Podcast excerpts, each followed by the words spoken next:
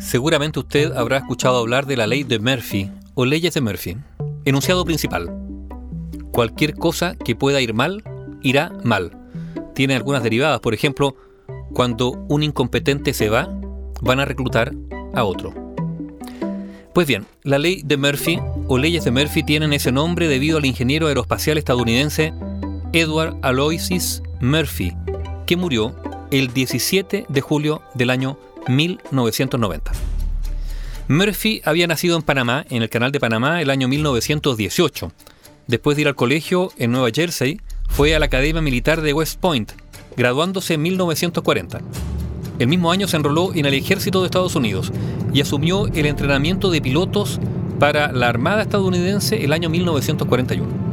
Durante la Segunda Guerra Mundial sirvió en el Pacífico, en India, en China y Birmania, alcanzando el rango de mayor. Después del fin de las hostilidades, el año 1947, Edward Murphy trabajó en el Instituto de Tecnología Aérea de los Estados Unidos como oficial de investigación y desarrollo en el Centro Wright de Desarrollo Aéreo de la base de la Fuerza Aérea de Wright-Patterson. Dos años después, trabajó en un experimento del ejército norteamericano denominado Proyecto MX 981 sobre trineos de alta velocidad impulsados por cohete. Se trataba de probar la fuerza G, la fuerza de gravedad que una persona era capaz de resistir en una frenada muy brusca, para lo que se usaba justamente un cohete sobre rieles con una serie de frenos en un extremo. Murphy fue el responsable de que no se registraran en esos experimentos ni accidentes ni daños. Y existen distintas teorías sobre el origen de la ley de Murphy, pero esta es la más señalada. Para realizar este tipo de experimento se usaban muñecos, pero John Paul Stapp, un médico, biofísico y capitán al cargo de esa prueba, se ofreció como reemplazo del muñeco en el experimento de la desaceleración. ¿Qué ocurrió? Las sensaciones descritas por el capitán no cuadraban con las medidas que arrojaba el instrumental que estaban utilizando.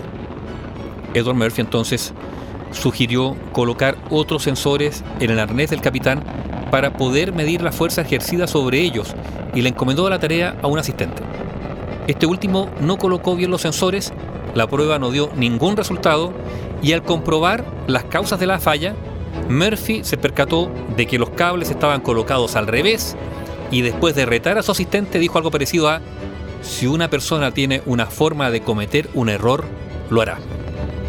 Sus compañeros de trabajo comenzaron a hablar sobre el incidente y a referirse a ese episodio como ley de Murphy. Y con el tiempo esto evolucionó a algo más general como si puede ocurrir, ocurrirá.